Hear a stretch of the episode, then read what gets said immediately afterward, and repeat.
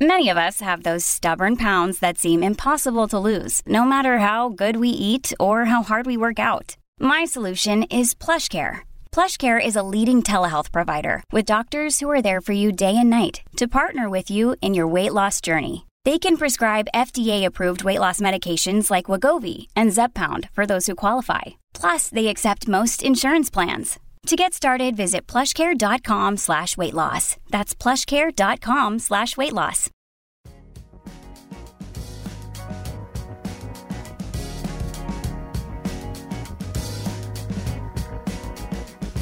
Al día con Tribunito por la mañana. A continuación, la actualidad informativa nacional e internacional este lunes 30 de octubre de 2023. Ante la amenaza de la tormenta tropical Pilar, las autoridades declararon una alerta verde en los departamentos de Choluteca y Valle en el sur de Honduras con una vigencia de 72 horas. La medida se toma con el objetivo de prevenir y gestionar posibles situaciones de emergencia en estas zonas sureñas. La tormenta tropical Pilar se encuentra actualmente en la costa del Pacífico de Guatemala y se prevé que durante los próximos días se desplace hacia el oeste, ubicándose a aproximadamente 200 kilómetros de la costa de El Salvador entre el lunes, hoy 30 de octubre, y mañana martes 31 de octubre. El desplazamiento podría resultar en lluvias intensas en varias regiones de Honduras, incluyendo el occidente, sur, centro y oriente del país. Este es el reporte de informaciones de Tribunito por la mañana.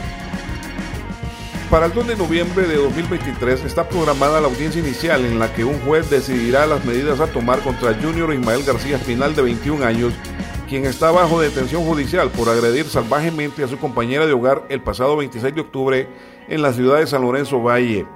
Sin embargo, dependerá de su expareja si el hombre continúa o no preso, ya que ella debe presentarse al juzgado a declarar. La declaración será para confirmar que él es la persona que aparece en el vídeo asestándole una brutal golpiza, dijo el fiscal de protección a la niñez y adolescencia, Brandal Aguilera. Más informaciones. Un grupo de empleados del zoológico Joya Grande en Santa Cruz de Yohoa Cortés protestaron este domingo por falta de alimentos para los animales y la falta de pago. Según una de las empleadas identificada como Dilcia Méndez, los animales no cuentan con los alimentos requeridos y en algunas ocasiones se les prevé de recursos que no son recomendados.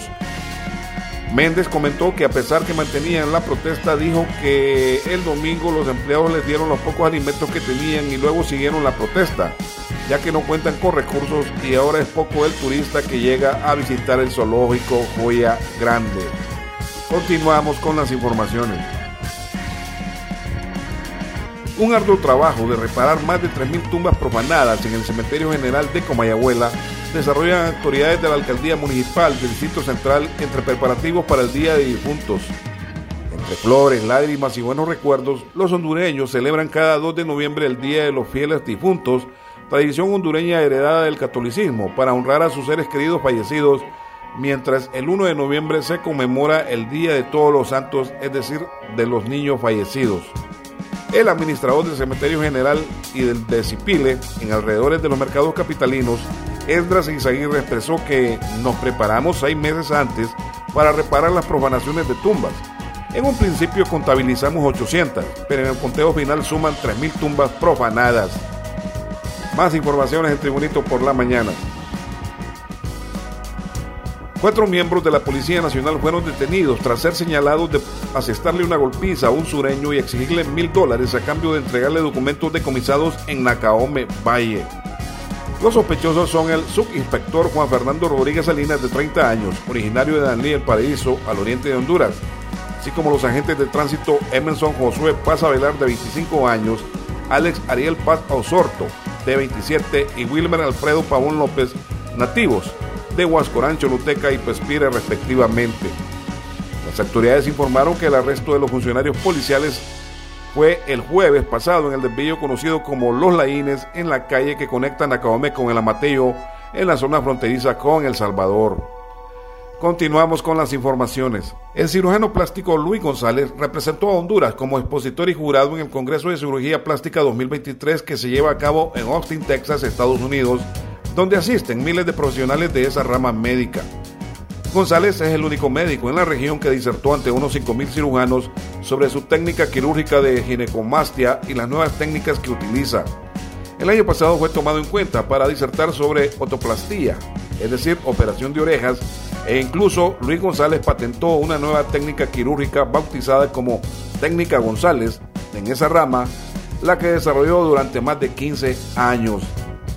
Informaciones internacionales. El grupo palestino Hamas publicó este lunes un vídeo en el que tres mujeres israelíes supuestamente cautivas en la franja de Gaza responsabilizan al primer ministro Benjamín Netanyahu del ataque de los islamistas el 7 de octubre y le exigen que negocie la liberación de presos. Dirigiéndose al jefe de gobierno israelí, una de las mujeres gritó en hebreo, libéranos ahora, libera a los ciudadanos de ellos, libera a los presos de ellos, déjanos volver con nuestras familias.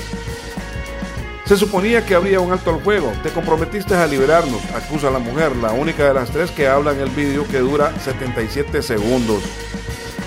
En informaciones deportivas, la Comisión Disciplinaria de la Federación Internacional de Fútbol Asociado FIFA ha suspendido por tres años a Luis Rubiales, expresidente de la Federación Española de Fútbol, de todas las actividades relacionadas con el fútbol a nivel nacional e internacional. La FIFA entendió que Rubiales infringió el artículo 13 del Código del Organismo, ha informado esta mañana el máximo ente del balompié mundial. La Comisión Disciplinaria de la FIFA resuelve así el expediente abierto contra Luis Rubiales el pasado 24 de agosto tras los hechos acaecidos luego de la final del Mundial Femenino de Australia y Nueva Zelanda, en la que España se proclamó campeona tras vencer a Inglaterra. Rubiales se tocó los genitales en el palco y, posteriormente, durante la entrega de medalla, besó en la boca a la jugadora Jennifer Hermoso en el podio. Más informaciones deportivas. La jornada 15 del torneo Apertura 2023-2024 del fútbol profesional hondureño fue muy productiva, con 17 goles en 5 juegos, una media de 3.4 goles por juego. En 74 juegos de liga se han anotado 200 goles, un promedio de 2.70 por partido. En esta fecha 15, el torneo Apertura hubo tres triunfos de locales. Motagua 4 a 1 ante España, Maratón 2-1 frente al Real Sociedad y la Universidad Pedagógica Nacional Francisco Morazán derrotó 1-0 al Victoria de la Ceiba. Uno de visita, el Olimpia le ganó 3-1 al Vida allá en la ciudad de la Ceiba y también se registró un empate 2-2 entre Génesis y Olancho FC. Este ha sido el reporte de informaciones de Tribunito por la mañana de este lunes 30 de octubre de 2023. Tribunito por la mañana te da las gracias y te invita a estar atento a su próximo boletín informativo.